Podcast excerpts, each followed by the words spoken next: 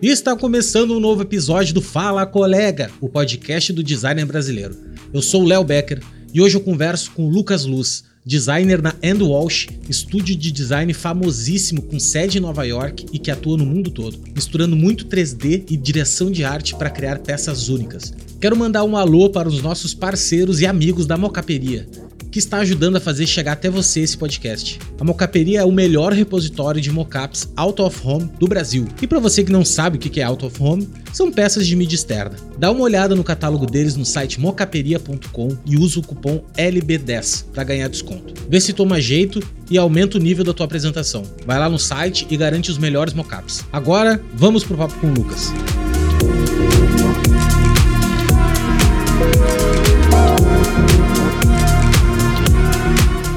Lucas Luz, obrigado, cara, por ter aceito aí participar do nosso humilde espaço aqui, um pequeno grande podcast que a gente tem muita vontade de conversar contigo.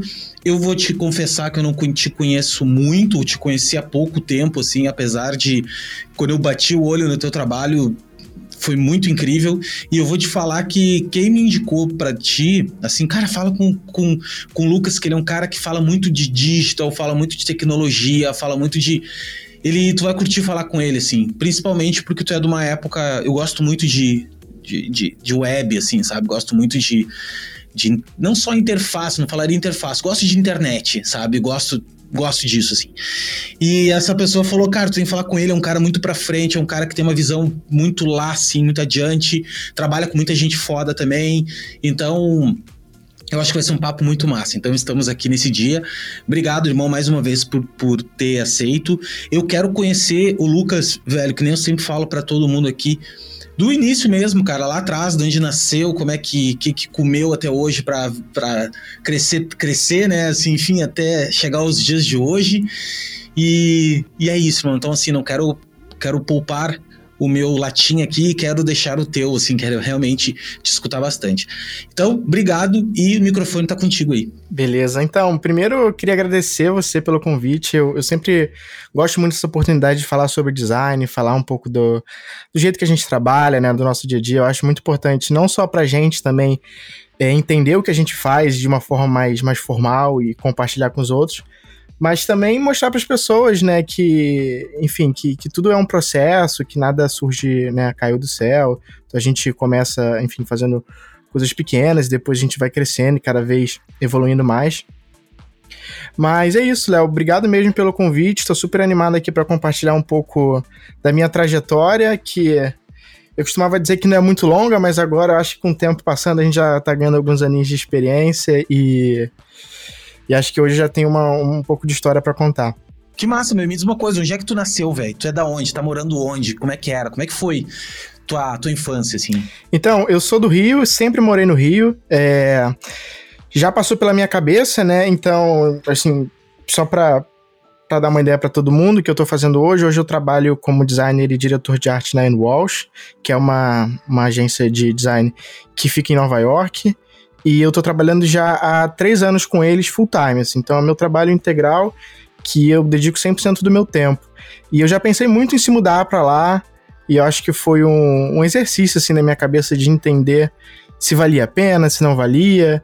É, no momento, até hoje, né, eu não sei se essa, se essa coisa vai mudar daqui a uns anos, até hoje eu decidi ficar por aqui mesmo. Eu acho que, enfim, que a gente aprendeu, tanto lá no estúdio, mas acho que o mercado, de uma forma geral, aprendeu a trabalhar bem à distância, a gente está criando métodos e, e, processos que funcionam, e eu me sinto muito confortável, assim, eu não sinto que é uma limitação eu estar tá trabalhando de casa com o pessoal que está em, em, outro país ou em outro lugar que não, não no, no mesmo escritório, né? É, então, contar de mim, assim, eu sempre fui um cara que, que fui muito curioso com tudo, tudo na minha vida, eu acho que isso desde muito novo, é, e minha história com design, assim, eu acho. Eu vou contar toda a trajetória. Elas. Todos os caminhos que eu fui passando me levaram, me trouxeram até aqui, mas eu acho que eu esbarrei em várias outras áreas que estavam assim na margem do design, que foram muito importantes e hoje eu consigo enxergar o quanto elas de pouco em pouco ajudaram a construir o que eu faço hoje. Então, desde muito novo, é, sei lá, uns 10 anos, 11 anos de idade, eu praticava um esporte que chama patins street, que é uma versão do skate street, só que com patins.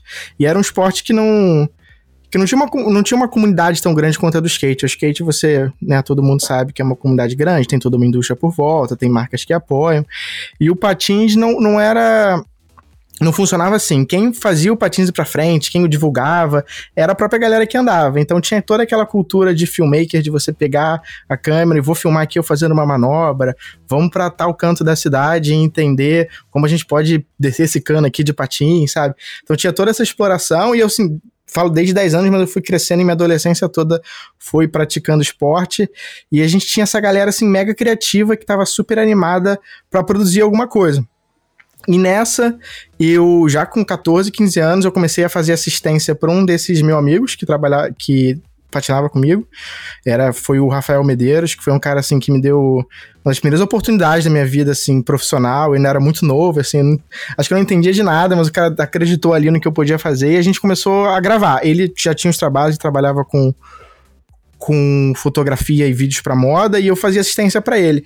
Eu acho que ali foi o primeiro momento que eu comecei a entender toda essa relação de, de arte, de estética, ele era um cara que tem um, que tem um, um refino estético e visual muito, muito bom, e eu tive a oportunidade desde muito cedo tá trabalhando com ele, entendendo a forma como ele enxergava, como ele montava as composições.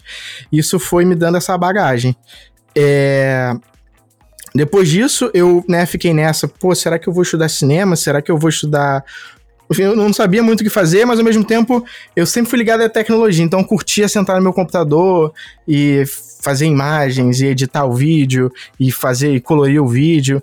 Então eu tinha essa pilha de software, então eu gostava muito de aprender vários softwares. Eu sentava aqui no meu computador, abria a internet, putz, passava assim dias, às vezes virava noite só para aprender um software e fazer o, o que eu estava afim de fazer. E aí nessa, é, tinha um outro amigo meu do Patins também, o nome dele é Maxwell Alexandre, não sei se, se você já ouviu falar, hoje ele é um artista plástico super reconhecido no Brasil, ele faz várias exposições pelo mundo. E na época a gente só andava de patins, assim. E ele entrou pra faculdade, ele começou a estudar design na, na PUC Rio.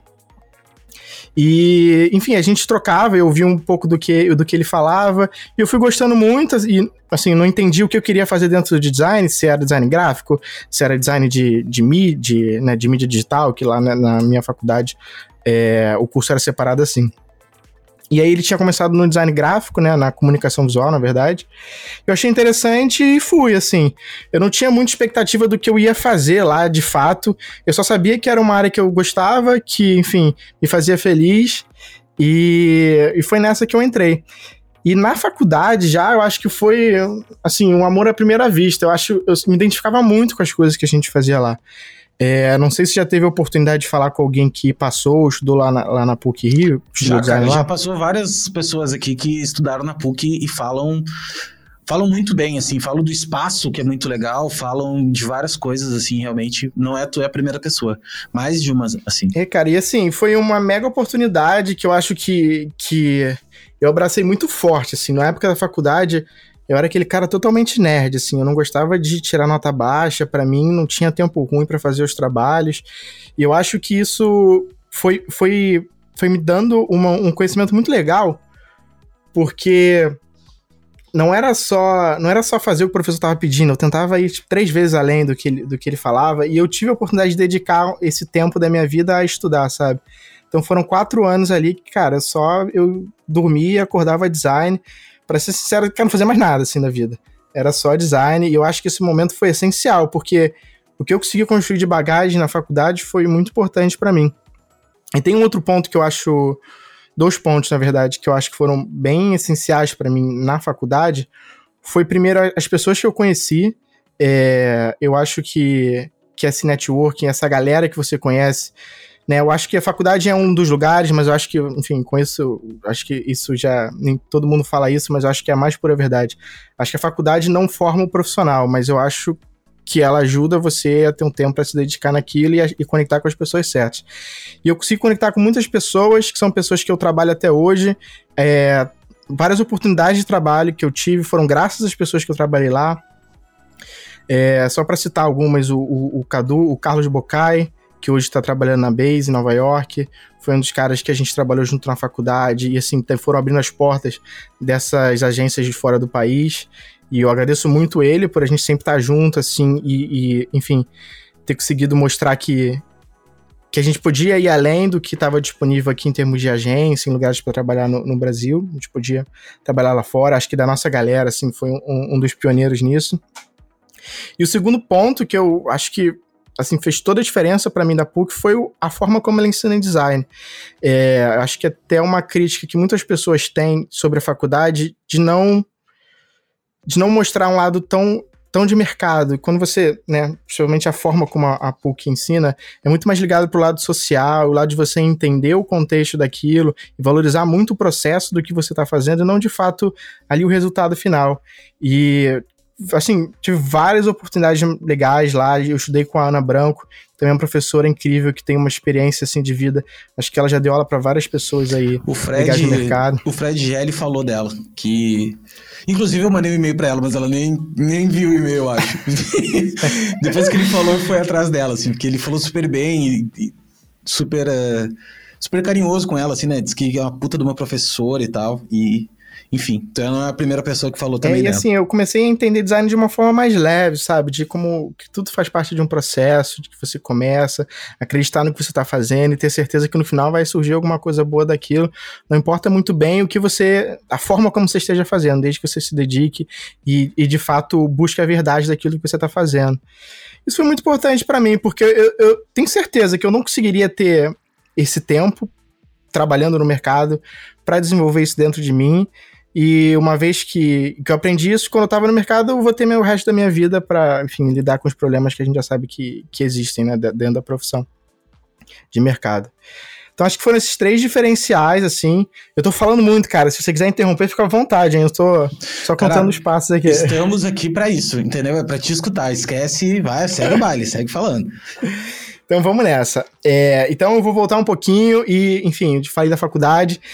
E aí, voltando para quando eu comecei a faculdade, então eu continuei fazendo vídeo, então durante a faculdade eu produzia alguns vídeos assim mais independentes, essa pegada filmmaker mesmo.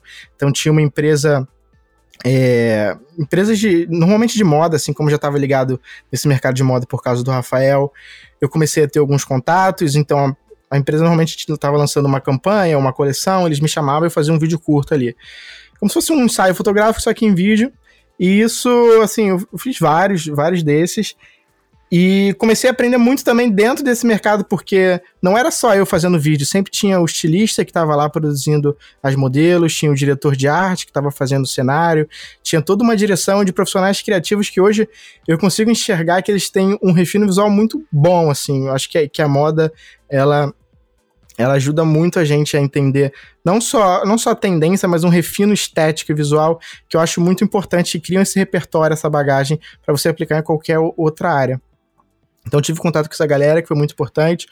Continuei fazendo isso. No meio da faculdade, é, eu entrei num, num, num programa que chama Empresa Júnior, lá tem várias faculdades, né? Mas esse específico é, lá da PUC tinha uma área de design, então essa galera toda que eu falei, o, o Carlos, a Júlia Guiar, é, eu conheci nesse nesse programa lá da faculdade, que é basicamente uma mini empresa, a gente tem clientes, o cliente chegava lá, né, o serviço obviamente era mais barato que o serviço de um escritório normal, e a gente era estudantes, tinha alguns professores que davam suporte assim teórico e um embasamento melhor pra gente, a gente fazia o projeto, como se fosse um projeto de uma agência ou do mercado tradicional, assim.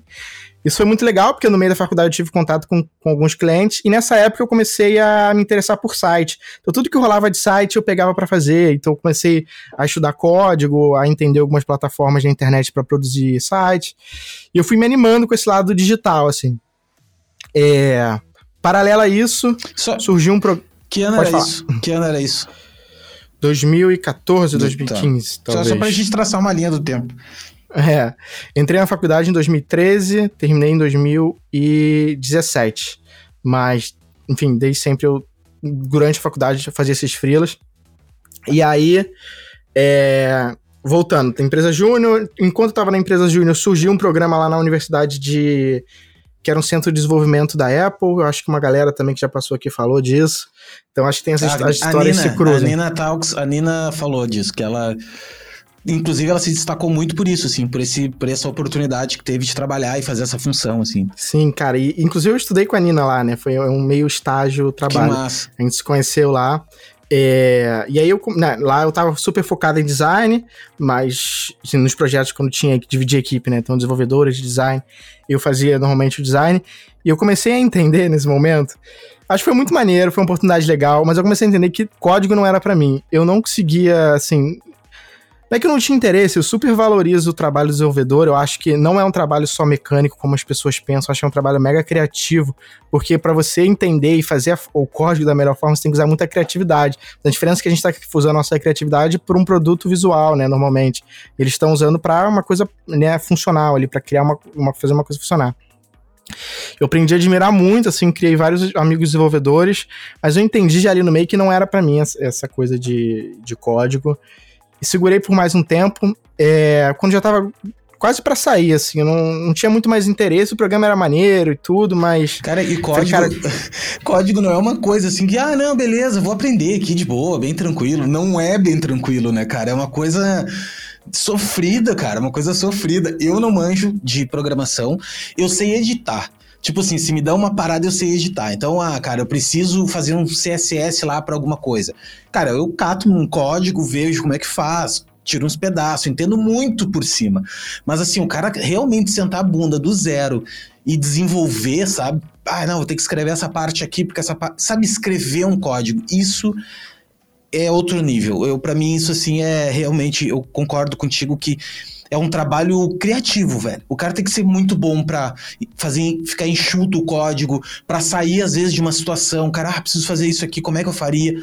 Realmente, meu, programadores que estão escutando, é ser designer visual é eu acho muito mais fácil. Tanto é que eu também nunca fui pro nunca fui para programação por esse sentido, apesar de achar mega importante, apesar de achar que Pô, até questão visual, nesses né? dias eu fiz um curso da doméstica de programação criativa, que eram umas paradas em JavaScript, daí tu fazia umas coisas de design generativo super legal, assim, mas também me gastei, assim, a, a paciência, assim, porque é JavaScript, né, cara? Tem que aprender a programar alguma coisa, né? Então, é difícil, assim. Mas só pra fechar o teu raciocínio. Não, é... Não, total, cara. Eu acho mega importante, ainda mais quando a gente fala de, de trabalhos de design que não são só gráficos, né? Também vão para outras mídias digitais. Eu acho essencial. E, e, eu acho que essa minha relação com o desenvolvedor vai. Eu vou, vou contar um pouco mais da, no, no próximo passo, assim. É, eu tava lá na, na, nesse programa da Apple, que foi, foi legal, mas eu senti que não era para mim. Nesse meio tempo, eu recebi um e-mail da, de uma agência que chamava Relâmpago, aqui do Rio de Janeiro. Essa agência era do Leandro Assis, do Lebassis, que é um ilustrador aqui do Rio, super gente boa, assim. E foi um cara que, que eu fiquei super animado de receber e-mail, porque eu, não, eu zero esperava, assim. Foi porque eu tinha criado, tinha feito um workshop de, de produção de, de gráfica com risographic, sabe? Aquela máquina, risografia. E e foi um workshop mega rápido, assim, foram três dias de workshop e a gente tinha que produzir alguma coisa nesse workshop. E eu produzi um baralho, assim, acho que, pô, fiquei super orgulhoso do projeto que eu, que eu fiz, eu fiz as ilustrações do baralho, eu nunca ilustrei, assim, nunca fui um cara de desenhar, mas eu falei, putz, agora eu vou desenhar. E aí eu fiz ilustrações, fiz o baralho, aí depois disso peguei todo esse trabalho que eu tinha feito e fiz fotografia, fiz uma direção de arte legal, enfim, montei um projeto com isso que era um momento que eu tava querendo fazer com o meu portfólio é, crescesse, ficasse legal, sabe? Não era um projeto para cliente, mas era uma coisa legal que eu tinha feito. Então, eu dediquei um tempo para isso e botei esse projeto online. E aí calhou do Leandro ver, gostar, na época eles estavam procurando um estagiário. E eu falei, cara, é isso mesmo, assim, é a oportunidade que eu quero. Os caras trabalham, assim, de referência visual, é tudo que eu gosto de fazer, tudo que eu gosto de ver, de consumir, e eu vou para lá. E eu comecei a fazer estágio com eles. É... Que foi incrível, assim, também. Não sei se você conhece o trabalho do Leandro. Nossa, é um cara... maravilhoso. Super colorido, super... É um cara fantástico. Eu convidei ele para passar aqui, mas eu convidei ele faz um ano, um ano atrás, mais ou menos. Nós estávamos bem no meio da pandemia. Um ano e meio, eu acho. E ele disse, bah, cara, eu tô, não tô legal, assim, né? Realmente eu não tava. Enfim, todo mundo tava super mal na época. E daí eu não falei mais com ele. Mas eu vou vou convidar ele novamente para passar aqui, cara. cara. Ótimo. Nossa, um cara talento, um talento, né, cara? Sim, incrível. Sim, é incrível ele. E assim, e eu acho que, então, agora relembrando um pouco das coisas que eu passei, eu acho que eu tive a oportunidade de barrar com pessoas muito legais, assim, desde muito novo. Desde que eu comecei a faculdade. Eu acho que isso foi me ajudando. É, no, lá trabalhando na Relâmpago, né? Eu tava, trabalhava com o Leandro, pouco depois a Paula Cruz começou a trabalhar, então eram pessoas que assim, eu já admirava, que eu comecei a entender o processo deles, eu adorava olhar pra tela e ficar vendo como, como eles faziam as coisas, qual era o processo. Isso eu fui desenvolvendo do jeito que eu trabalho e também desenvolvendo um pouco da forma do meu estilo mesmo. Eu acho que, que com eles eu, eu, eu aprendi que não basta só a gente, enfim, executar um projeto. A gente tem que ter um pensamento crítico, uma, uma direção estética. Eu via que eles tinham isso muito forte e lutavam para manter isso no projeto, e eu comecei a entender isso para mim. Então tava lá na Relâmpago por um tempo, se não me engano fiquei um pouco menos de um ano. É, já na Relâmpago, eu né, tava acabando a faculdade ali, perto de 2017, finalzinho de 2000, é, começo de 2018. Eu falei, pô, agora né, vou procurar um outro lugar também para trabalhar, porque, enfim, eu queria esse momento, falei, cara, esse é um momento que eu não tenho muita despesa na minha vida, sabe? Ainda posso me dar alguns luxos de, de estudar design, eu vou explorar o máximo que eu posso. Eu falei, pô, vou pular de, de lugar em lugar, ver o que eu gosto para ter certeza. Então lá no, na Relâmpago eu fazia muito identidade visual e uma coisa mais direcionada à direção de arte. E tinha coisa da, da internet e do produto digital que estava um pouco pausada desde a época lá da empresa Júnior. E aí surgiu a oportunidade da Work Co. A Work Co estava contratando aqui no Rio, que para quem não conhece é uma agência de produtos digitais. Ela nasceu aqui no, no Brasil, nasceu no Rio, né? E hoje ele tem escritório em São Paulo, Nova York, é, Portland e algumas outras cidades da, da Europa. E eu achei mega legal, assim, porque falando de digital na época, era um lugar que, assim, era o lugar que eu admirava, assim, não, eu não conseguia ver outro lugar que fazia coisa digital que eu gostasse mais.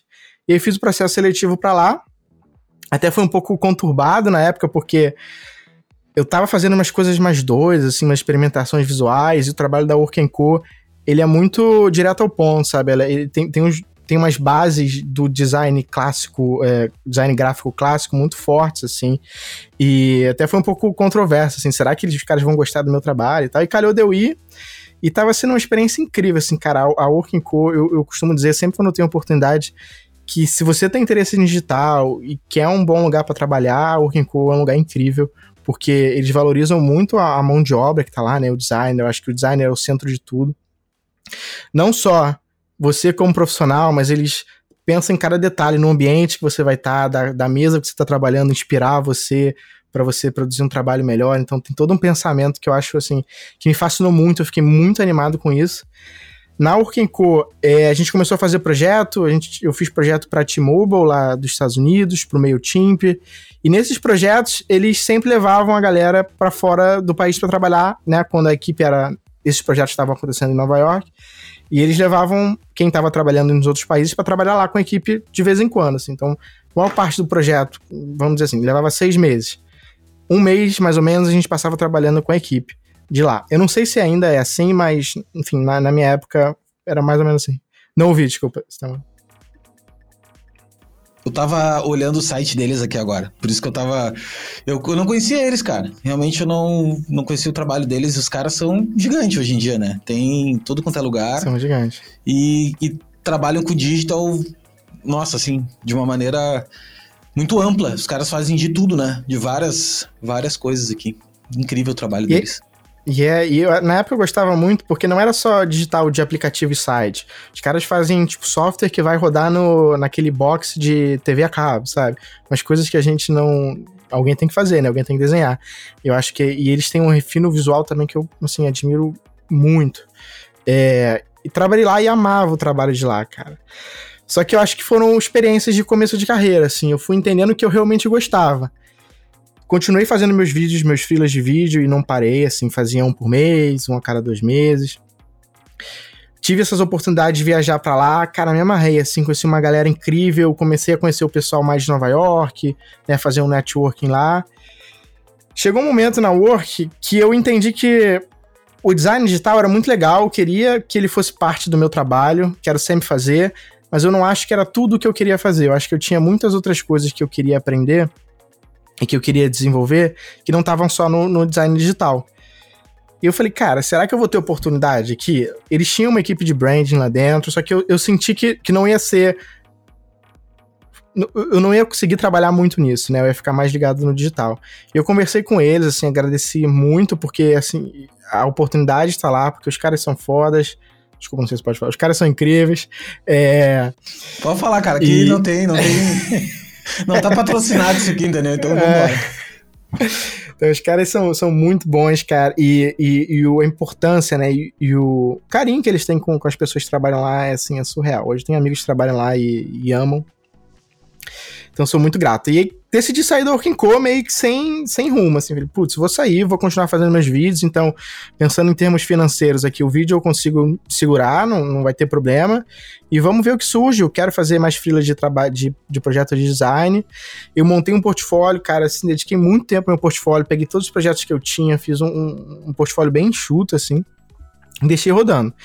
Nessa época eu já tinha amigos que tinham, né, começado a viajar para trabalhar, e rolou essa oportunidade daí no Walsh, eles estavam procurando um, um designer para só suprir ali uma, uma demanda pequena de um projeto, era um trabalho de três semanas com eles.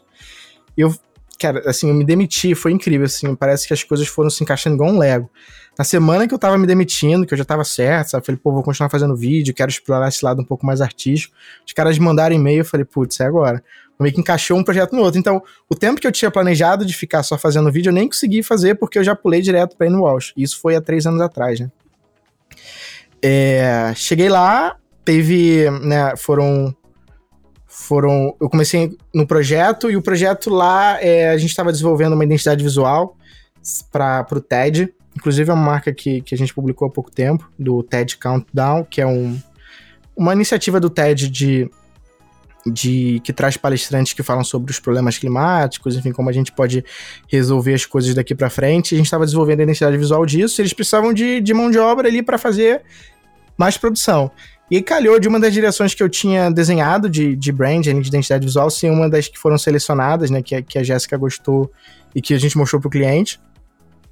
E é isso, cara. E eu fui ficando, assim, não tinha como eu ir embora depois de duas semanas com a minha direção lá com o cliente. E eu fiquei um mês, fiquei dois meses, e a gente foi estendendo o contrato, fiquei um ano, fiquei dois anos, e agora tô já fazendo três anos lá. E tá sendo incrível, assim, cara. Acho que tem muitas coisas legais que, que eu aprendi lá e também tive a oportunidade de exercitar. Eu acho que se eu tivesse que escolher um lugar com as coisas para fazer, com a variedade das coisas que eu gosto de fazer, que são possíveis de serem feitas dentro de um projeto de design, eu acho que seria lá. Por isso que eu estou muito feliz e animado, assim, de continuar.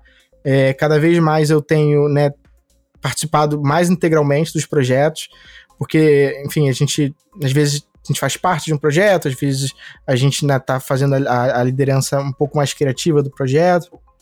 E nos últimos seis, oito meses eu venho deixando um pouco de lado esse papel só é, manual da criação do projeto e, e entrando mais numa coisa de, de, direção e organizando o time, entendendo o que, o que, que tipo de profissional a gente vai precisar para cada área do projeto e que é um novo desafio para mim porque eu sinto que eu tô aprendendo tudo de novo, sabe? Porque é totalmente diferente você pegar, sentar ali. Eu sou um cara que gosta muito de fazer as coisas e ver o resultado das coisas que eu fiz.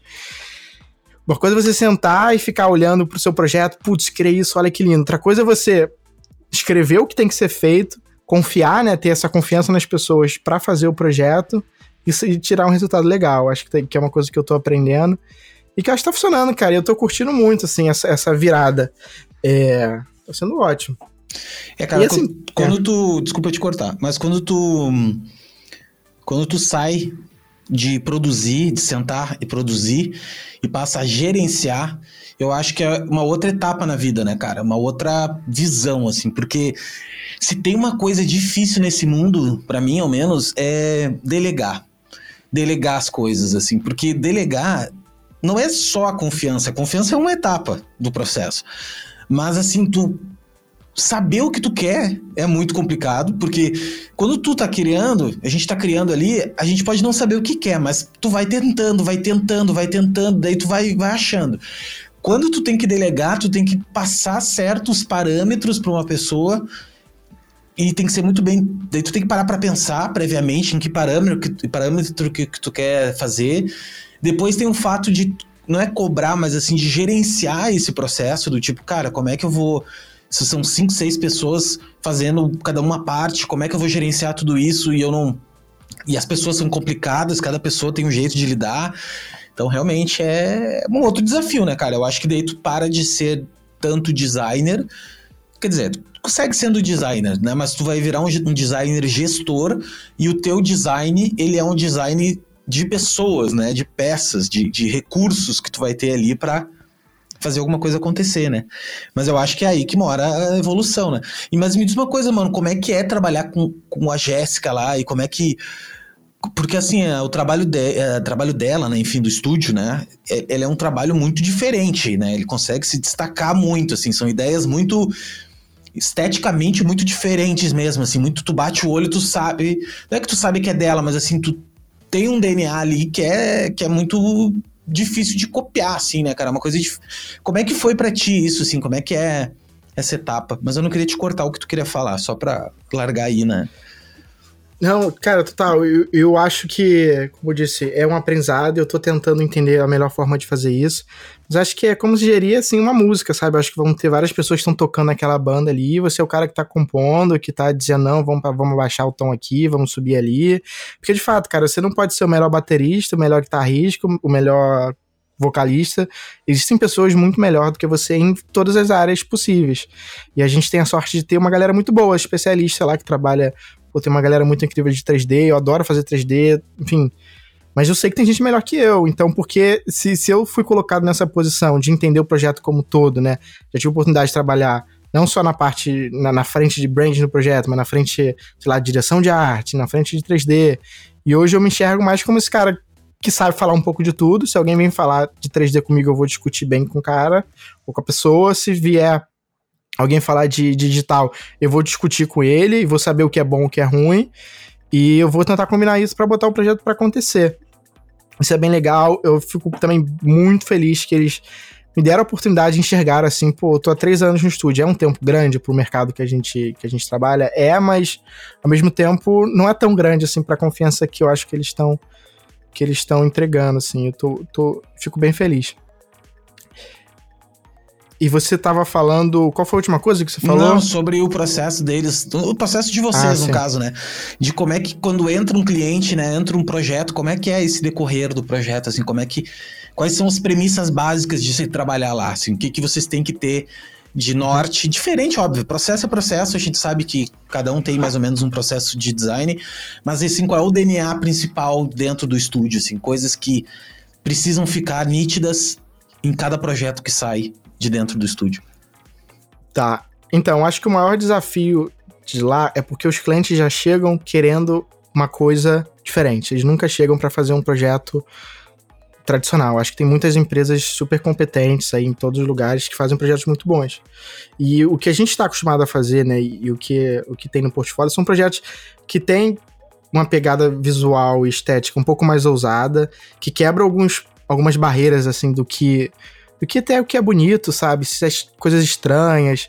Tem muita ligação com o humor também, que eu acho que é uma coisa que a gente trabalha o tempo todo lá, que nem todos os lugares do. Nem, eu, eu vejo, na verdade, pouquíssimas agências usando o humor como uma ferramenta de design para gerar engajamento e fazer com que as pessoas gostem da, daquilo que estão vendo. Então a gente usa muito humor. E, e, se eu tivesse que resumir o que a gente faz, assim, é contraste nas coisas. Tudo que a gente faz tem um contraste muito grande. Se a gente vai fazer uma campanha, uma campanha de uma marca de roupa, por exemplo. Se a gente fizer um cenário super delicado, vai ter uma coisa muito forte ali, que não é nada delicada, chocando com aquilo para criar esse impacto e esse ruído. Eu acho que tudo que a gente cria lá no estúdio tem um ruído muito grande. Então você sempre olha, ou você vai amar e achar, nossa, que lindo, que incrível, ou você fala, putz, coisa feia. Então acho que quando você cria esse ruído e contraste no que você está criando, e aí assim, é, é para tudo, seja no site que a gente tá fazendo lá, na foto, numa campanha de fotografia ou num projeto de branding. É, a gente tenta explorar esse ruído, assim. E o que é muito difícil, cara, porque, assim, eu acho que lá no estúdio a gente já criou muitas coisas, né? Não só enquanto a gente, né, nesse pouco tempo que eu tava lá, mas o estúdio antes de ser Walsh, era o Sagmaster Walsh, então eles têm um portfólio, assim, mega extenso. Então é muito difícil não refazer as coisas que a gente já fez antes, sempre tá procurando qual é a próxima barreira, né? Qual é o próximo passo que a gente vai dar para fazer uma coisa que fuja um pouco do, do, do padrão e, e, seja barulhento mesmo. Eu acho que tem espaço para todo mundo, cara. Tem espaço para o design que tá na dele, que vai resolver aquele problema pontual, que vai ser muito importante para a empresa. Tem um design que vai ser importante para a empresa porque é só barulhento, que a gente vai mostrar, sabe, fazer uma coisa totalmente diferente, ou pelo menos é diferente naquele micro contexto que a gente está inserido que vai de alguma forma fazer o projeto se destacar. É isso que a gente tenta fazer lá. O desafio é conseguir fazer esses links, porque olhando na internet, assim, cara, a, Jéssica é uma pessoa já reconhecida na indústria, Pinterest é varrido de coisa que ela já fez, então a gente não pode ficar olhando para as coisas que ela já fez, tem que olhar para outras coisas. E normalmente é difícil a gente achar essa, essa, essas combinações tão diferentes. E, cara, é partir para coisas que não estão ligadas ao design, é entender, pô, filme, artistas, coisas do, da cultura pop em geral, acho que também tá, no, no mix total funcionam muito bem. É, essa mistura, eu acho que é, que é um desafio diário que a gente faz, né, um exercício, e também faz um pouco parte da, da, nossa estrutura como empresa, assim. É, hoje a gente trabalha com um time mega diverso, assim, tem gente do mundo todo. Tem eu aqui no Brasil, tem, obviamente, galera nos Estados Unidos, mas muito mais, assim, diria que 80% não tá nos Estados Unidos, está em todos os outros países do mundo. Tanta gente da Índia, da Coreia, da, pô, da, da, Pol da Polônia. Tem gente do mundo todo, e eu acho que isso cria um mix de, de bagagens muito diferente. E, pô, cara, e quando a gente mistura isso e faz funcionar, eu acho que os projetos começam a funcionar caldeirão cultural, né? É muita gente, muitos lugares fazendo a coisa acontecer. E eu olhei, tava olhando o portfólio assim, cara, é tudo muito coloridão, né, velho? É tudo muito. Putz, salta aos olhos, assim, né, cara? Então, realmente. E é uma mistura de publicidade junto, assim, né? Porque tem um quê. Um quê de comunicação mesmo, né, cara? É um design que comunica ali, né? Ele não é uma coisa tão. Uh, design suíço, aquela coisa super né? Não, cara, um design feio às vezes até, né? Uma coisa assim que, puta, isso que chama muita atenção. Feio não, mas porque beleza é meio subjetivo, né? Mas eu acho que diferente dos padrões que são. Me diz uma coisa, cara. Uma dos sonhos de todo mundo, sonhos assim.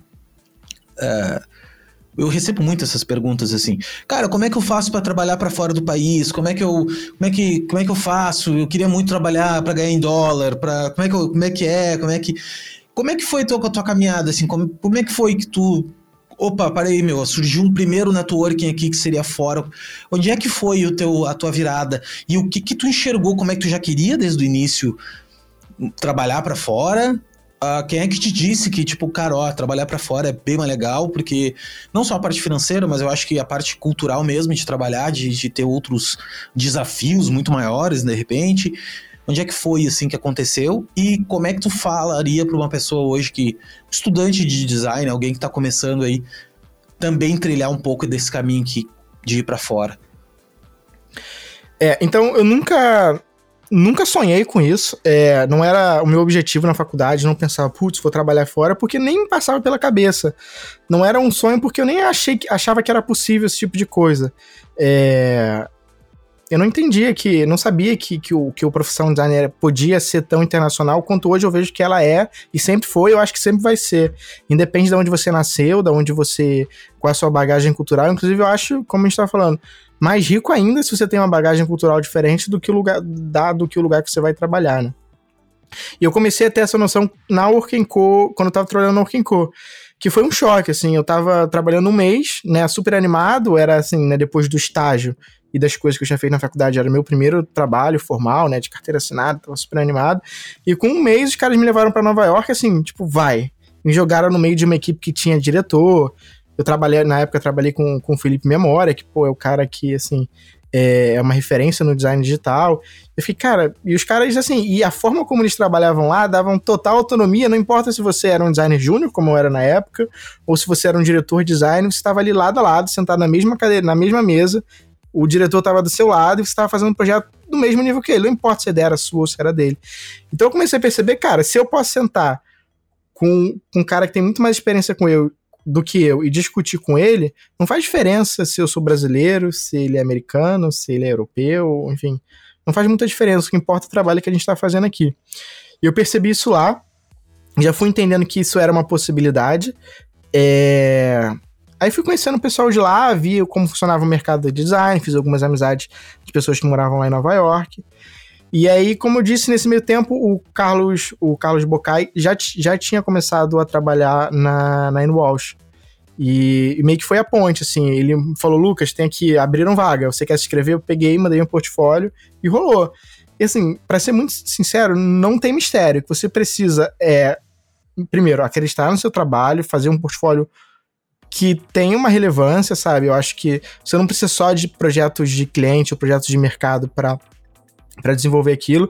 Você precisa de um portfólio que de alguma forma chame a atenção das pessoas. E quando eu falo chamar a atenção, é chamar a atenção mesmo, porque eu já, já selecionei pessoas aqui no estúdio para trabalhar com a gente e, cara, a gente recebe muito portfólio. Não dá para ficar indo em detalhe, entendendo. Eu, eu sei que, é, assim, é muito legal quando você mostra todo o processo, mas não dá para você ir ali nos mínimos entender, achar o valor naquilo. Você tem que bater o olho e já sentir que aquilo é uma, uma coisa muito incrível. E eu tentei fazer isso com o meu portfólio, foi o, o meu princípio, assim, da, quando eu comecei a, desenhar ele. Eu, de alguma forma, acho que funcionou. Comecei a trabalhar lá cara, e hoje, assim, pra ser sincero, eu não vejo a menor diferença, assim. O país onde a pessoa mora não faz nenhuma diferença, a língua que ela fala. Eu, eu estudei inglês durante a adolescência, mas nunca fui uma pessoa que, que tinha que dominava a língua.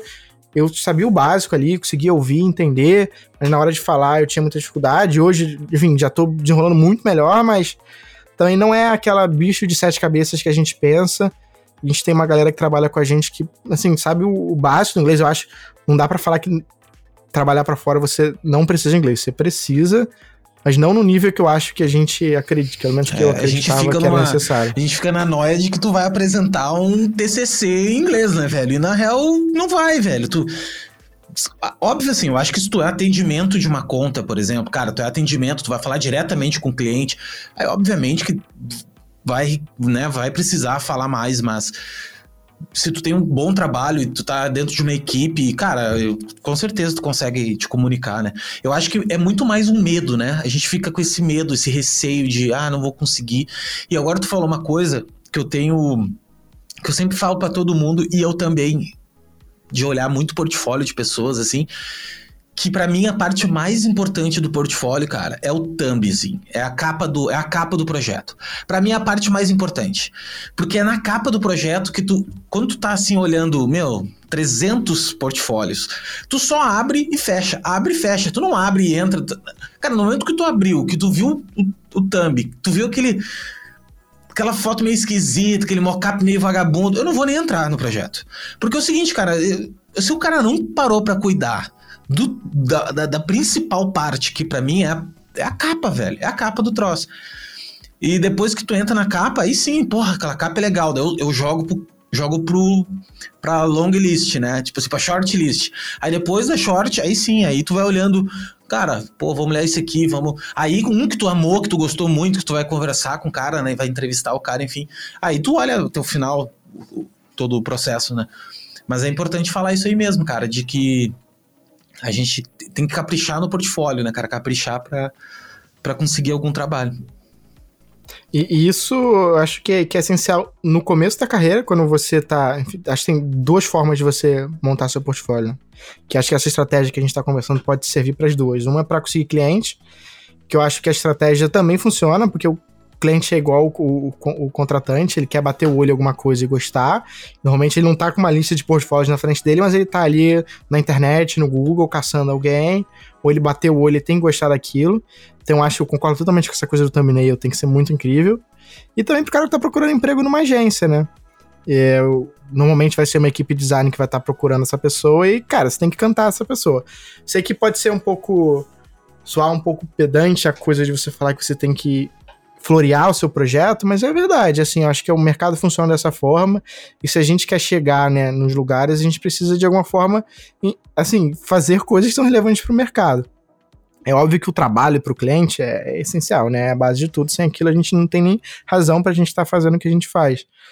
Mas essa estratégia de se vender como designer é extremamente importante. Não só né, para o cara que, tá, que, é, que é freela, e, que, que vende projeto para cliente, com toda essa estratégia de prospecção, como se vende nas redes sociais, quanto para o cara que está querendo montar a carreira dele como funcionário, né, como integrante de uma equipe de, de uma agência. Você tem que vender, você tem que se posicionar de alguma forma. E acho que o portfólio é muito importante para isso. Cada vez mais a rede social também, eu acho que, que é inseparável do portfólio. Hoje a gente recebe portfólio lá, assim, nome da pessoa, link portfólio, na verdade, rede social e link portfólio. Então, a gente costuma abrir antes a rede social da pessoa para abrir. E não, não acho que precisa ter trabalho na rede social. Às vezes você enxerga ali só o, a forma como a pessoa publica, né? O carinho que ela dá, a estética da foto. Você começa a entender se a pessoa tem esse refino, essa sofisticação estética que a gente busca ou, ou não, né? É que o capricho, ele tá em tudo, né? O capricho ele tá em tudo, cara. Assim, é, não tem como tu ter um super do portfólio maravilhoso, lindo, e tu tem um trabalho meio, assim, teu, tuas redes sociais são meio jogadas, tua fotografia meio esquisita. Não é, a pessoa é daquele jeito, né, cara? É, é de um modo geral, um todo, né? E me diz uma coisa, Lucas, se tu tivesse que voltar, voltar não, tá? Eu vou reformular. Mas se tu, o que que tu aprendeu nesse tempo que tu tem até hoje trabalhando, que se tu tivesse falado para ti lá atrás, pudesse mandar um e-mail para ti pro Lucas lá atrás, lá no início, tu se atentaria, coisas que tu hoje tu presta atenção mais, assim, tu pensa, puta, isso aqui, isso aqui eu masterizei, se eu tivesse tu não tem como mudar, tá? Isso aqui é uma, uma teoria que não tem mesmo, porque tudo que tu fez até então foi o que te trouxe agora.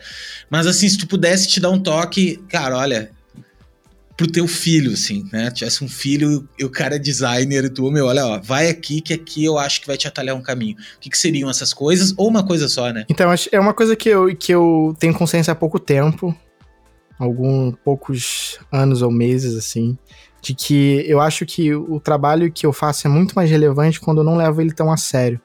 Acho que durante muito tempo eu olhei para o design como uma fórmula mágica que você tinha que estudar os grandes nomes, entender como eles fizerem replicar aquilo. Hoje, às vezes, eu me sinto nem fazendo design, sabe? Eu tô fazendo tantas coisas diferentes, tô fazendo vídeo, às vezes eu tô fazendo som para um vídeo que a gente fez, que eu nem sei mais se é design que eu tô fazendo, se não é, ou se é só uma coisa criativa visual. E quando dava muito importante para o que é o design, o que é o bom design, eu acho que eu perdia muito tempo construindo coisas que as pessoas já construíram. E não, eu não acho, né? Eu, eu penso. Só fazendo um parênteses, eu sempre admirei muito a arquitetura porque ela tinha a capacidade de criar coisas para a eternidade, né? Então, quando você constrói um prédio, você constrói né, uma, um monumento, que seja, você está construindo coisas que vão durar para daqui a 500 anos. Você vai ter é, aquilo vai estar tá no mundo para sempre, né? Ou pelo menos durante muito tempo. E tudo que a gente faz no design, né, na sua grande maioria, ele é muito efêmero. Você faz um aplicativo, mesmo que seja aplicativo para a maior empresa do mundo daqui a três anos vai mudar ali o, a mídia que ele está sendo exibido, aquilo vai mudar e vai se perder no tempo. Então, se você não tiver né, um, um, um, pensamento que vai além do que o design pode te dizer, aquilo vai, vai sumir e vai perder. E juntando com as coisas, né, experiências de trabalhos que eu fiz, as coisas que deram mais certo e que fizeram um pouco mais de, de burburinho, assim, foram as coisas que eu não tava dando a mínima. Não era que eu não tava dando a mínima, tava dando muito de mim. Mas eu não tava esperando nada daquilo, só tava fazendo. E quando você só tá fazendo, outras coisas surgem que você que não aconteceriam se você estivesse fazendo um projeto da forma mais tradicional, que é a espontaneidade daquele projeto, que é também acho que o humor, né, você se permitir trazer aquilo e fazer uma coisa bem humorada, que, só, que às vezes o objetivo é só se divertir e achar interessante. Eu acho que essa espontaneidade na forma de trabalhar é uma coisa que eu exercito diariamente, assim. Que eu tento olhar para aquilo que eu estou fazendo com a forma mais espontânea. Eu acho que isso bate um pouco nessa estrutura tradicional que muitas pessoas falam de método e processo de design. Que eu acho extremamente interessante quando você tem, tem uma estrutura para gerir e só funciona dessa forma. Você tem uma empresa, você tem ali cinco clientes para trabalhar na semana e você tem que entregar os projetos da mesma forma. Mas quando você cria um método para isso, pô, é ótimo, porque você vai conseguir manter né, o, o, o, alto nível do seu trabalho. Mas eu tenho a impressão que toda vez que, que eu me embolo num processo e repito a forma como eu trabalhei, por exemplo, no, projeto de marca que eu estou fazendo agora, se eu repetir a forma como eu trabalhei no último, os resultados que eu vou gerar vão ser muito parecidos, porque eu já tenho algumas manias estéticas, eu tenho toda a minha bagagem. Então eu acho que, assim, eu tento quebrar um pouco a forma como trabalho. Então, num, num, projeto que eu fiz mês passado, sei lá, vou dar um exemplo, exemplos muito bobos. Assim, eu gosto, gostava de imprimir e botar tudo na minha tela aqui, na, na minha parede, ficar olhando para as referências que eu vou trabalhar. Cara, nesse projeto eu não vou fazer a mesma coisa, porque eu vou tender a caminhar para uma coisa muito parecida, porque eu vou pegar as referências provavelmente nos mesmos lugares, botar na minha parede, vou fazer esse movimento de cabeça. Acho que tudo isso influencia. Então vou tentar ser diferente. Cara, assim, uma coisa que eu tenho amado e, e tem feito parte do meu processo todo dia é essas novas ferramentas de inteligência artificial. De criar imagens. Eu tô usando todo dia, assim. para mim, pô, isso é muito legal agora. Vamos ver se daqui para frente vai, vai, vai, vai continuar sendo. Mas hoje, para mim, é a minha fonte principal de inspiração. Se eu tô fazendo uma direção de arte, eu não, não quer dizer, vou olhar, né? Mas Vou tentar olhar mais, menos Pinterest, internet, vou olhar, vou digitar um monte de coisa ali e entender o que a inteligência artificial vai gerar. Porque eu acho que ali tem uma novidade, ali tem uma coisa que ninguém nunca combinou antes para criar um projeto de design. Depois disso tudo, obviamente, a gente vai encapsular esse projeto dentro de um, de um, de um modelo já pronto. Então, pô, fizer um projeto de identidade visual, vou ter que entregar um manual de marca para o meu cliente. É óbvio que o manual não vai ser, todo, todos os manuais vão ser difíceis você não vai ser diferente, mas eu vou tentar fazer que esse processo, até chegar nele, seja um pouco diferente. Bem, isso que, que eu tento, assim, não dá pra fazer sempre, mas enfim, é uma ideia. Quais são as ferramentas que tu usa hoje, cara, que, que utilizam inteligência artificial? Então, eu tenho usado o Mid Journey, que é uma ferramenta que roda no, num server de Discord, e mas eu tenho usado principalmente o Dolly 2, o Dolly, o Dolly 2, né, nesses últimos dois meses, eu consegui um acesso antecipado e vem usando, agora eles até liberaram, se você se cadastrar lá em pouco tempo, você recebe acesso. E, cara, e assim, para ser sincero, eu acho que. Não acho que é o futuro de tudo, mas é parte do nosso processo. Eu não, eu não consigo mais separar daqui a cinco anos a gente não usando isso como uma forma de criar imagem. Porque no final das contas, o que eu faço todo dia é sentar aqui e criar imagem para alguma coisa se eu posso digitar ali e o computador me gerar essa imagem, por que não? Né? Por, eu, eu acho que tem várias formas de você sair com essa imagem, né? Ou você pega essa imagem e é o seu produto, ou você usa essa, essa imagem como parte do seu processo. E é isso que eu tô fazendo hoje. Total, irmão. Uh, por exemplo, sabe aqueles sites do tipo assim, ah, não sei o que, logo. Ah, esses que tu paga 50 dólares e os caras te entregam 300 logos. Sabe que eu uso isso direto para uma etapa do processo. Eu vou lá e pago 50 dólares e deixo vir. Velho, tu não tem noção o rico que é isso. Porque isso me economiza um tempo de tipo assim, cara, é mais possibilidades, é mais coisas que eu não tinha cabeça para pensar. Daqui a pouco oh, o cara fez desse jeito a solução. É, não ficou tão boa a execução de repente, mas a ideia tá aqui. A ideia é uma boa ideia. Né? Então, eu, eu uso também isso, assim, esse recurso. Esse recurso da. Eu já vi, já vi alguns colegas usando também. Eu conhecia já o Dolly 2, eu nunca usei, tá? Nunca mexi, porque eu também não entendia, porque eu entrava no site do Dolly 2, não sei se é no Dolly 2 ou no Bid Journey, assim, que ficava meio esquisito, não sabia onde clicar, tipo, puta, eu não entendi que era o, o, lance de entrar dentro do Discord. Até eu vi o botão lá, mas também vi por cima, né? Não, não, não parei para ler, assim, para realmente entender. Mas eu acho que a, que a inteligência artificial, cara, ela é sem volta para um monte de coisa, assim, e principalmente para o nosso negócio. Porque o nosso negócio, cara, ele é totalmente, ele é finito. Apesar de não de a gente achar que não é, ele é finito. Ele, ele tem um número de combinações. As cores são, são sete cores, cara. Tu tá, até pode misturar, fazer tons e tons, sobre tons e tal. Formas, beleza, tem determinado tipo de forma.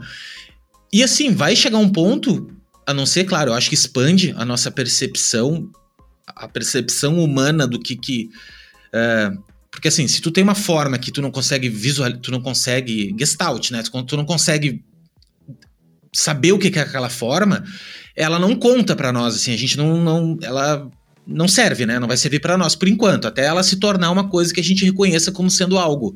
Então, assim, nós temos um repertório limitado também, o ser humano. Não tem como tu, ah, beleza, eu inventei uma coisa aqui, é, um Pollock, até o Pollock lá, quando faz as artes dele, existe um, uma, uma, busca do nosso cérebro ali por um padrão, por uma coisa que existe, né? Então é finito. Eu, para mim, não é infinito, é totalmente finito. Chega um ponto, tanto é que se tu olhar o Behance, passar o dia inteiro olhando o Behance, tu vai entender, tu vai ver um padrão ali. Tu vai, tu vai ver assim, cara, olha só, vamos trabalhar, vamos fazer uma embalagem de cosmético tu vai cair em determinados nichos, determinados padrões ali. Tu, ah, vou fazer uma coisa completamente diferente. As coisas completamente diferentes também são um padrão, né? Também são uma coisa. Então, eu acho que é, é muito, é muito gostoso para nós ter ferramentas e prazeroso para nós ter ferramentas que vão potencializar o nosso trabalho. Eu acho que o trabalho do, do designer ele vai ser muito mais focado no humano mesmo, assim, essa parte de psicologia. Eu acho que a gente vai começar a olhar para esse lado assim de, de cara, o que, que o ser humano está sentindo, como é que ele está absorvendo aquela informação, como é que ele, sabe, esse lance até neurociência, essas coisas desse tipo. E não tão mais mão na massa, assim, sabe? Não tão mais vamos desenhar. Assim, como foi, tipo, anos 80, anos 70, anos 80, os designers que trabalhavam nessa época não tinham computador.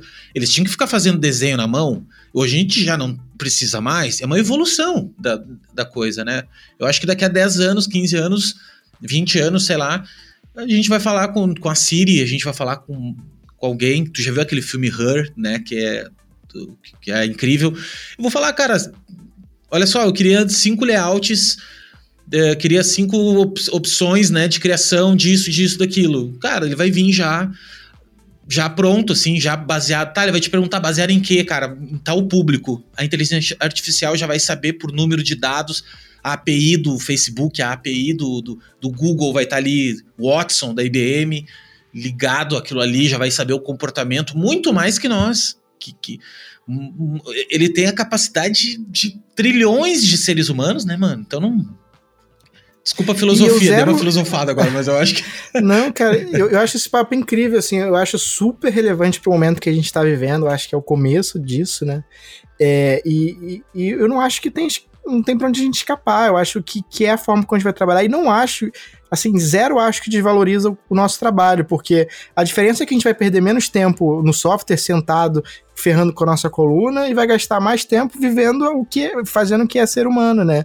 Fazendo as coisas da vida e com isso a gente vai ter oportunidade de pensar e ter ideias que são muito mais relevantes para a humanidade como um todo. Se eu fazer uma marca, não vou fazer uma marca só porque vai funcionar ali no cartão. Eu vou, vou ter tempo para pensar naquilo e não gastar meu tempo desenhando uma logo, por exemplo. Vai ter alguém que faça isso para mim. E eu acho que aí é uma coisa que a gente já faz, né? Eu acho que cada vez mais, desde o momento que a gente começou a ter acesso à internet, a gente deixa de ser aquele criador individual, né? Daquela figura de gênio que vem uma inspiração do céu e você pinta ali uma coisa incrível, e passa a ser só curador de coisas que estão no mundo já. O mundo já fez tudo. Dificilmente você vai fazer uma coisa nova, você só vai combinar o que já está ali. Então, acho que essa figura de designer curador que a gente já está experimentando agora, porque a gente tem acesso a tudo na internet, a gente vai experimentar mais ainda, só que de forma prática. E eu não vou ficar dependendo do repertório que a internet me dá, porque se hoje eu, eu pesquiso no Behance ou no, no Pinterest, o que vai surgir ali se eu pesquiso, sei lá, marcas azuis com formas orgânicas. O que vai aparecer para mim é o que a média do algoritmo acha que faz mais sentido para a maioria da população. Então eu tendo a ficar naquele, naquele espectro de ideias muito limitado. Mas se eu tô falando com uma inteligência artificial, eu posso só entender o que ela vai que ela vai que ela vai jogar. Eu posso misturar isso com com o que eu entendo de, de, sei lá, de história da arte. Eu pego um artista de 300 anos atrás e misturo com aquilo e vejo que vai surgir. E são combinações que, obviamente, que o ser humano conseguiria chegar, mas que ia demandar muito mais tempo. E a gente não tem tempo para isso. A gente tem, tem, que dedicar nosso tempo para coisas mais é, saudáveis e que práticas, né? Coisas que fazem sentido pra, pra gente. É, mesmo sendo um cara, assim, falando de mim, sou muito entusiasta de software, eu adoro sentar assim semanas e aprender uma coisa nova. Minha pilha agora é aprender software de arquitetura, eu acho que tô me amarrando em desenhar espaço, sabe? Nunca usei isso pra nada do trabalho, mas acho que, enfim, em algum momento vai ser útil. Me amarro em fazer essas coisas, mas se eu tivesse um software que só digitasse ali o que eu preciso fazer ele gerasse, por que não, né? A gente já faz isso com muitas coisas, o Photoshop já, já dá vários atalhos pra gente. Enfim, sou mega animado. Poderia ficar duas horas só falando só disso, disso né? porque... O Homem de Ferro, né, cara? Eu, eu, eu, vejo o Homem de Ferro com aquele software dele. Cara, olha só, combina isso com aquilo e... E é isso, velho. E é, é incrivelmente... Tu imagina só tu pegar... Tu falar o seguinte, cara, eu quero, eu quero que o Van Gogh, o estilo do Van Gogh desenvolva uma identidade visual para um, pra um médico. Daí tu vai pegar, assim, o estilo do Van Gogh, tu imagina, assim, cara, a, a é infinitas possibilidades. E tu falou uma coisa que para mim tem a ver com o ser humano, que é o seguinte, cara, a gente vai começar, a gente vai voltar a ser ser humano. A gente, a gente, vai voltar a poder sair pra rua e, tipo assim, cara, vou bater perna o dia inteiro hoje. Eu tenho uma utopia na minha cabeça que não vai existir, não vai ser nesse planeta, eu acho, que é tipo utopia. Não sei se alguém deve ter alguém que escreveu isso em algum canto, que a tecnologia chega a um ponto que a gente não precisa mais trabalhar. Eu acho que o, eu acho que o trabalho é uma coisa inventada, cara. Assim, o trabalho nesse sentido preciso trabalhar para ganhar meu dinheiro para eu acho assim que a ocupação que a gente tem é muito importante para a vida do ser humano é através da de ocupação de alguma coisa que tu ame que tu gosta de fazer que tu processo e tudo mais que vai te dar sentido à tua vida eu acho que isso é muito importante mas o trabalho aquele lance que eu tenho eu tenho que elaborar aqui para construir construir capital para ganhar, para pagar a luz. Eu acho que isso a tecnologia deveria resolver. Acho que as máquinas deveriam resolver para nós a um ponto que só que é utopia, né? Porque alguém vai querer ganhar o dinheiro com a máquina. assim não tem como, né? É. Mas eu acho que Talvez nunca vai ser o perfeito, mas a gente vai chegar. É, eu acho que vai, assim. velho. Eu acho que vai assim, sabe? E principalmente nesse ponto que tu disse, assim, de a gente não vai substituir o designer. Eu acho que vai ressignificar. Eu, eu gosto muito de um cara, sempre acompanhei muito ele, já falei várias vezes dele aqui, que é o Roberto Martini, da Flag. Uh, ele tem uma agência, Cubo CC, que, enfim, tem várias agências e é um cara que acompanha ele há muitos anos, assim. E ele é um cara muito pra frente, assim, ele tem uma visão de tecnologia muito pra frente. Até quando tu, tu vê coisas de trabalhos da Flag, coisas assim que tu viu há três, quatro anos atrás, eles fazendo, daí agora, agora alguém fez, sabe? Assim, agora alguém tá fazendo. E tu pensa, puta, agora eu vi um case, por exemplo, de uma. Um case de inteligência artificial de uma. Não sei quem, ah, acho que era da Alexia, alguma coisa assim, falando a voz de uma pessoa que já morreu. Então, tipo, a criancinha pedia pra avó dela ler um livro, né? E daí, pô, uma puta notícia, não sei o que. Cara, eles fizeram uma, sei lá, três, quatro anos atrás um projeto do Sabotagem, que eles fizeram a voz do Sabotagem, compondo uma música nova através da inteligência artificial. Então, tipo, porra, meu, como é que os caras fizeram isso, né? Já, já só falei dele porque ele é um cara que. Não só ele, né? Eu acho que é uma equipe toda, né? Enfim, tem todos. Um time muito grande. Mas eu gosto, assim, de, de instigar essa questão, sabe? Eu acho que. E outra coisa também é não se limitar, que nem tu falou antes, assim, ah, cara, eu gosto de fazer software, ter software de arquitetura. Mano, eu gosto de Arduino. Eu, esses dias eu tava comprando Raspberry Pi 4 de 8 GB, tá ligado? O que, que eu vou fazer com isso? Não sei, cara. Mas eu queria ter, sabe? Eu queria. Porra, eu quero ter aquilo, velho. Eu acho eu fico no AliExpress horas, meu, olhando aquelas porcaria tudo. E, e, eu sempre curti. E as pessoas perguntam, olha, mas por que que tu. Velho, eu, eu sou um cara multidisciplinar, cara. E eu sempre gostei disso. Então eu, eu gosto de fazer filme, amo filme, amo uh, design, amo uh, vender, amo tecnologia, amo um monte de coisa, cara. E eu acho que quando tu, tu olha para trás e tu estuda uh, obras de grandes pensadores, grandes gênios, grandes caras assim, não é que vai se comparar com eles, não, não é isso, mas assim, é natural as pessoas mais incríveis não se limitarem a uma área de atuação. É muito é muito óbvio isso. As grandes maiores mentes, cara, se tu pegar dos últimos 300 anos, Thomas Edison, o cara, meu, o cara escrevia, o cara pintava, o cara fazia de tudo. Então, assim, é normal, é natural. A gente que viveu uma época, eu acho que agora tá saindo um pouco, creio eu, que é a do especialista. Tu tem que ser especialista, tu tem que ser o especialista em 3D. Claro que tem gente que gosta e tem gente que tem uma aptidão maior para aquilo e tudo ok. Não é todo mundo também que curte ser, né? Tem, tem os dramas da carreira, que tem dias que tu levanta e diz, puta, não sei nada direito, eu sei de tudo um pouco, mas não sei nada muito, né? Mas eu me identifico muito com isso também, cara. Eu acho que ser multidisciplinar num mundo caótico é é uma qualidade boa, porque tu consegue conectar vários pontos, tu consegue saber para onde correr, né? Eu eu tava fazendo um site agora de um lançamento que eu vou fazer, eu mesmo fazendo ali, precisava fazer uma coisa. Cara, eu sabia para quem perguntar ao menos, né? Se tu, se tu não sabe nada, tu tem que estar tá sempre contratando, sempre, né? Enfim. É... Então, cara, é meio esse caminho aí, eu acho. É, cara, e assim, eu acho que tem um outro ponto que a gente não falou que, que me faz ficar muito animado com tecnologia em geral, é ser muito mais democrático para todo mundo, porque hoje eu tenho trabalhado muito com 3D e eu sei que, que é uma área que depende muito de software, de equipamento. Não que você não consiga fazer mais 3D, mas para você fazer no 3D no, alto nível, você precisa ter uma estrutura. E a estrutura é muito cara, assim. Acho que, que a maioria das pessoas não conseguiria bancar isso para aprender. E quando você não depende mais de software, você não depende de equipamento para criar, e aquilo é muito mais democrático qualquer um pode fazer, todas aquelas mentes que a gente perdeu por causa de porque a pessoa não nasceu numa família que tem grana, ou porque, pô, teve que ralar pra caramba pra trabalhar, vão aparecer e vão se destacar porque tiveram um software ali no celular dela, que ela digitou e ela teve a oportunidade de trabalhar criativamente com uma AI ou com um software super, assim, inteligente, prático, para gerar o resultado visual que ela quer. E é muito. O que, o que me fascina muito também é a ideia de que o, o designer, hoje a gente. A gente faz coisas visuais, né? Então a gente, nossa bagagem visual tem que ser extremamente refinada para desenvolver aquilo. Imagina daqui a um tempo, se tudo, por exemplo, falando dessa, dessa forma de interagir com a inteligência artificial que a gente tem hoje, que você digita o texto e o texto é transformado né, de acordo com, com o modelo que a inteligência foi treinada numa imagem. Imagina que o poeta hoje, né, que antes era um, um tipo de arte muito valorizado, pode ser o novo artista visual, o poeta pode ser o novo designer, o cara que sabe trabalhar as palavras, ele sabe combinar as palavras de uma forma que faça sentido, que seja poética. Ele não sabe mexer no software 3D, ele não sabe calcular, entender se você tem que botar a luz ali, ele só vai olhar, putz, eu gosto disso aqui, então vou escrever esse texto, falar que eu gosto desse tipo de iluminação e vou fazer com que ele crie uma imagem. Acho fascinante, assim, assim, a, a, as portas que isso abre para nossa profissão são incríveis. Eu, é óbvio que a gente está falando de uma coisa que é daqui para frente, mas eu acho que quando a gente fala isso, disso hoje, a gente não está falando só de uma coisa, de um futurismo utópico, a gente está falando do que está acontecendo agora.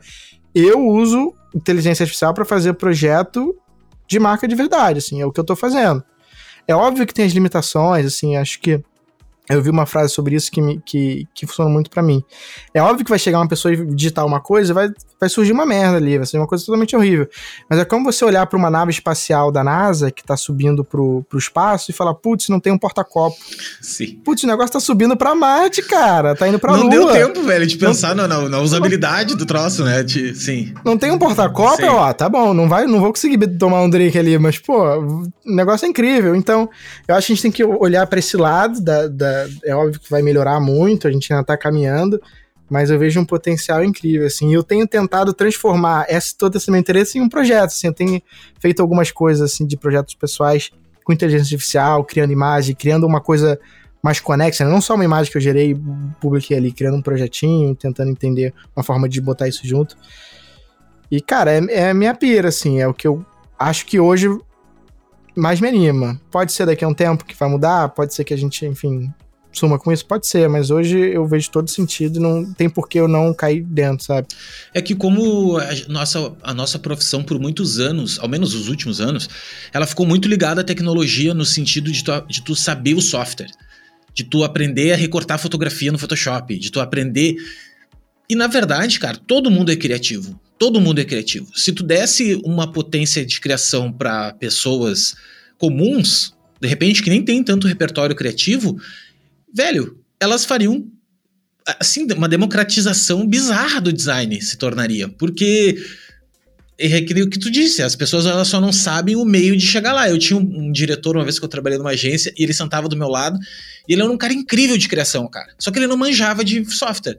Então eu, ele, ele era meio flanelinha, assim, sabe? A gente ia criando e, porra, vamos mexer aqui, vamos, vamos fazer. E ele dizia, cara, como eu queria ter a tua destreza. Ele dizia para mim, no software, né? Porque, pô, tu mexe aqui, tu sabe fazer. Eu falei, velho, é que se eu, se eu contar quantas horas de software eu tenho, são milhares, cara, tá ligado? Photoshop eu já.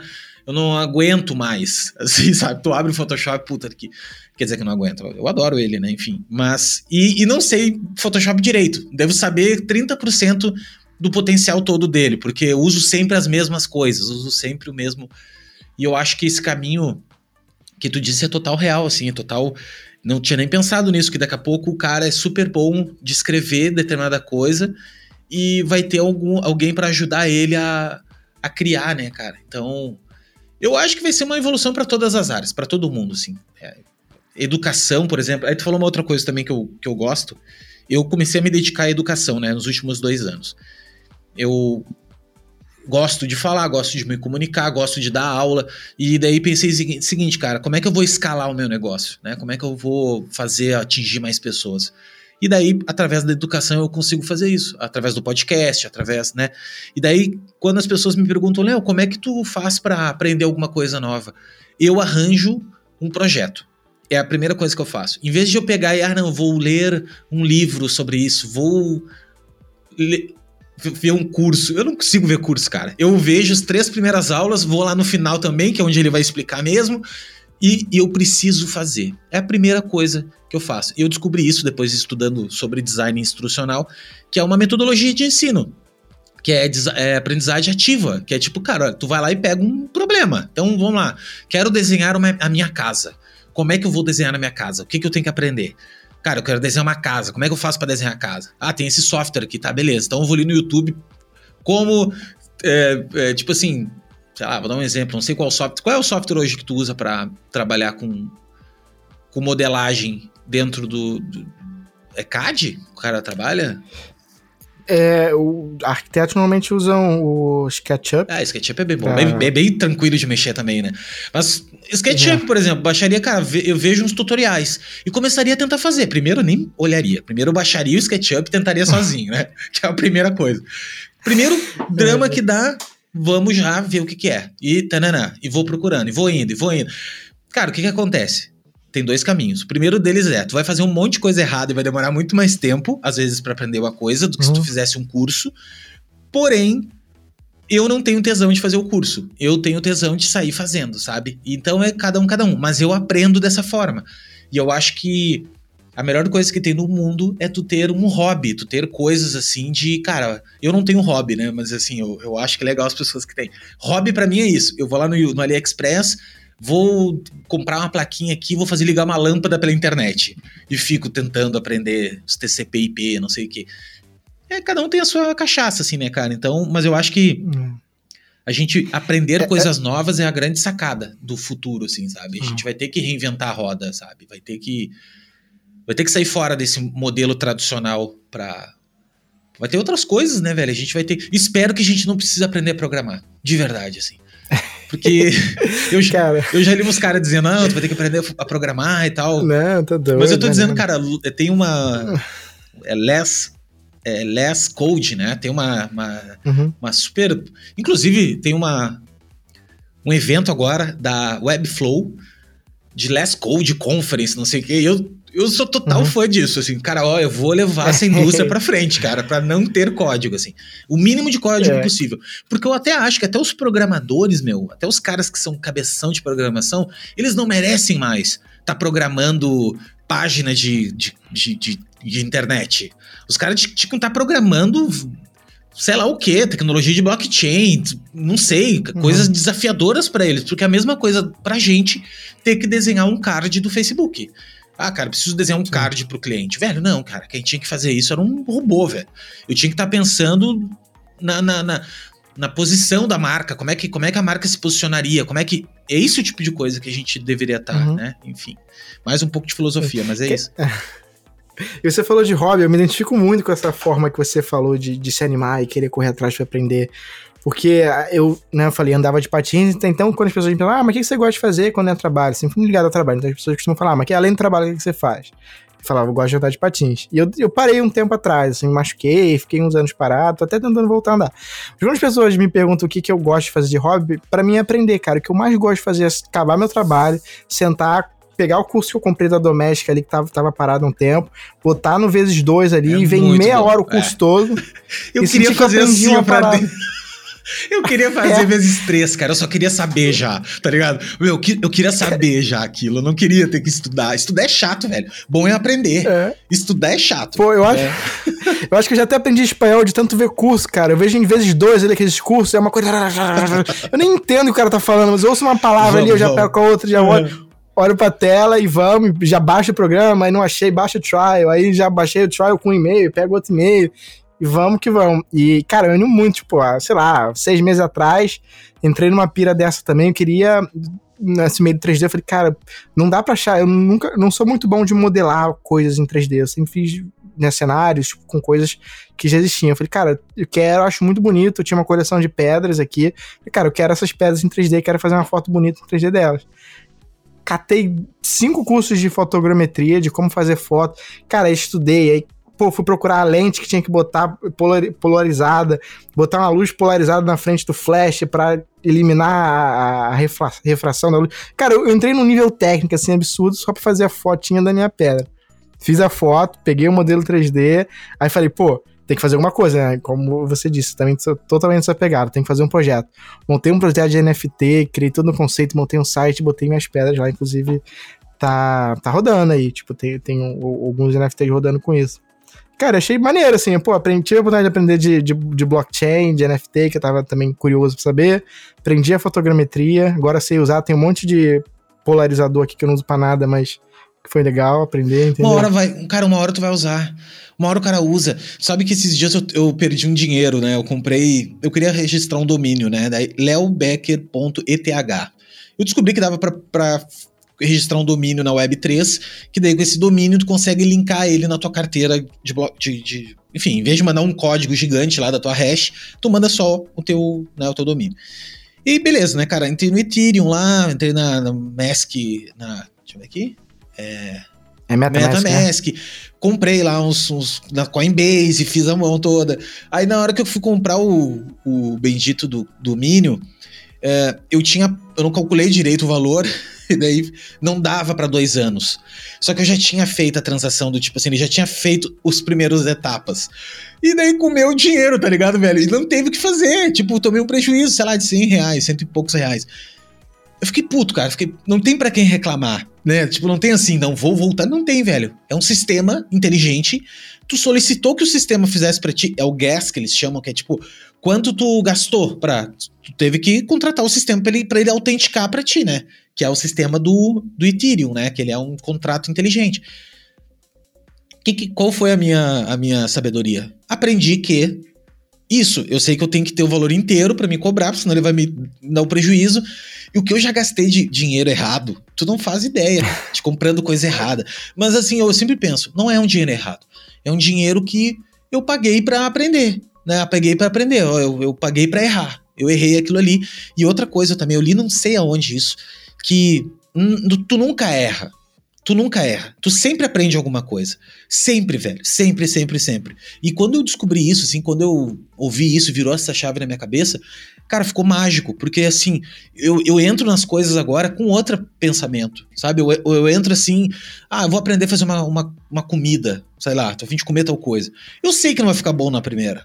E eu já sei que já não vai ficar. Isso é libertador. Aí tu não fica naquela pegada, puta, tinha que ser perfeito. Ou, sei lá, botei um projeto na rua para vender. Eu sei que não vai vender um monte, cara.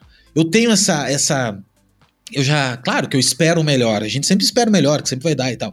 Mas, mas eu não tenho mais aquela pegada, eu sei que não vai dar tão bem, mas daí na segunda eu sei que vai dar melhor que a primeira, porque eu vou lá e aprendo. Eu acho que a sacada tá em aprender, né? Aprender ali o que que tu errou, qual foi a, Quais foram as coisas que tu poderia ter melhorado? E no fundo a gente sempre sabe o que, que poderia ter melhorado. Sempre sabe assim, ah, isso aqui eu não fiz direito, isso aqui eu sei que, né? O cara sabe, velho. Então, é isso é a vida. Aprender com os próprios erros, assim, né? Eu acho que ter projetos eu acho legal. E eu sempre falo para todo mundo também. Cara, não tem cliente, faz projeto fictício, faz projeto para ti, faz projeto, sei lá, inventa uma marca de café e faz café para ti, inventa tuas pedras aí, tem um projeto, cara. Quem é que na face da Terra ia ter um cliente que tem pedra para Aí daqui a pouco pinta um, um, um, pinta um projeto lá no estúdio de uma coisa muito louca. E, cara, olha só, eu fiz, velho. Tem que fiz uma parada aqui que um dia, de repente, pode ajudar. Então, é. é... Cara, e, e rolou. Foi assim, foi exatamente isso que rolou. Um mês depois me chamaram para fazer umas fotos pro né, cenários 3D para uma campanha que, que o pessoal da da Soco tinha feito pro Guaraná Antártica.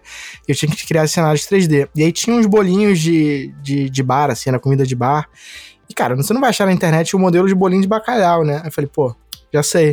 O que, que eu tenho? Comprei um monte de bolinho de bacalhau no iFood, chegou aqui em casa, botei ali no, no meu cenáriozinho de, de fotogrametria, escaneei em 3D botei na minha cena. Perfeito. Melhor modelo de bolinho de bacalhau que podia achar e no mundo. E CG Trader. E já vai vender no CG Trader. E é isso, entendeu? isso aí, mano. Isso aí, isso aí, cara. Tem que. Velho, imagina o Leonardo da Vinci lá na época dele, o cara era tudo quanto é coisa, fazer de tudo. É cara que curte a vida, né, velho? Cara que curte estudar, curte aprender. Estudar não, aprender. Eu gosto de aprender. Estudar eu acho chato. E é isso, velho, é muito massa.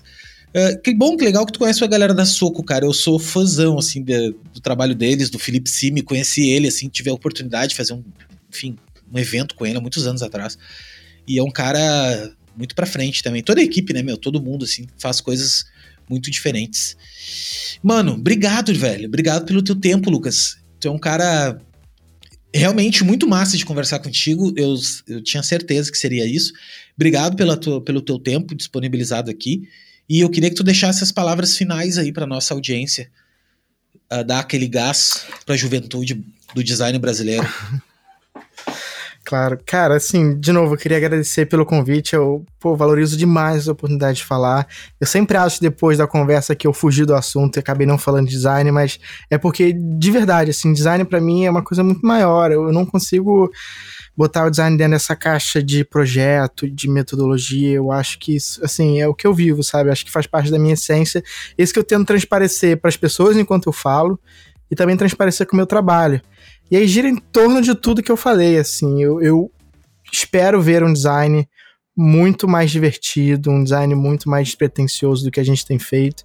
Eu acho que isso tem muito mais a ver, até mesmo com, com a nossa essência como brasileiro, sabe? Às vezes a gente tenta olhar muito para fora como inspiração e nossa, só, só o que fora, o que, é, o que é de fora funciona. Quando a gente começa a resgatar isso que a gente tem, né, intrínseco à nossa criação cultural aqui do Brasil, é extremamente potente e, e, é o que eu vejo, o que tá acontecendo, tá rolando lá fora, cara.